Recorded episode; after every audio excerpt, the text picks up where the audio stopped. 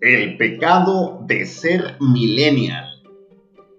Y qué bueno que estás eh, de nuevo otra vez escuchando este canal desde donde, como tú ya sabes, nos dedicamos a poner sobre la mesa la discusión sobre los temas que tienen que ver con los negocios y las empresas que muchas veces no nos permiten avanzar. Nos dedicamos cuestionar los paradigmas y los mitos que existen en el mundo de los negocios, pero hoy, hoy nos toca hablar acerca de esas personas, de esos seres que son perezosos, que no tienen futuro, que no tienen aspiraciones, que son rebeldes por naturaleza, que tienen problemas con la autoridad, que son inestables, que están hechos de cristal, que están conectados permanentemente a cualquier dispositivo que tenga Wi-Fi.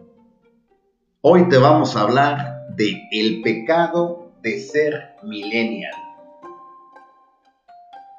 ¿Cuántas etiquetas, cuántas etiquetas desafortunadamente no hemos colocado sobre el futuro no solo de nuestro país, no solo de nuestra empresa, sino del mundo. Y nos hemos encargado de generar estereotipos, de alimentar prejuicios sobre esta generación, sobre los jóvenes y algunos no tan jóvenes que han sido llamados millennials. Y hablamos de ellos prácticamente solo cosas negativas.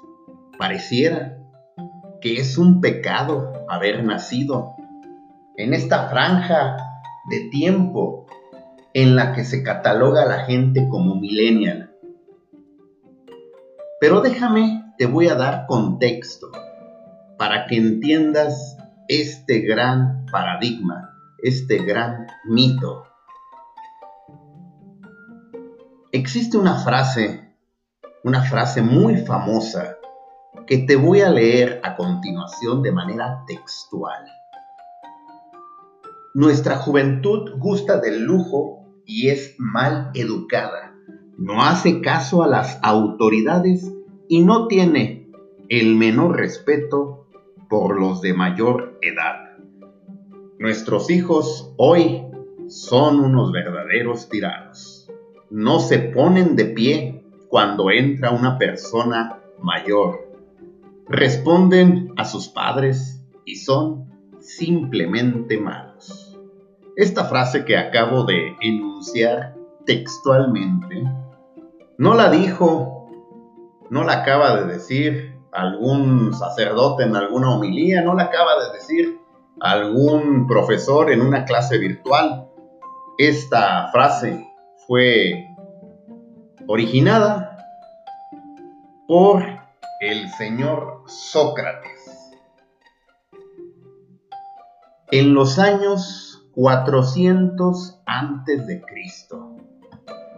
Así pues, con este preámbulo, con este contexto, yo te invito a que recuerdes y que viajes en el tiempo a tus años mozos, cuando se hablaba también de la juventud, de la rebeldía y de todas las áreas de oportunidad que uno, que uno cuando está creciendo, por supuesto tiene. Pero ¿por qué no cambiamos este maldito mito y paradigma? ¿Y por qué no volteamos a ver todos los beneficios que tiene esta juventud que ha nacido de manera digital? Son nativos digitales, tienen una facilidad tremenda para interactuar con la tecnología, tienen apetito descomunal por aprender, tienen toda la energía para ponerla en práctica, quieren trascender y dejar un legado, quieren identificarse con un propósito. No les interesa, ojo, no les interesa quedar bien con un jefe o con un líder.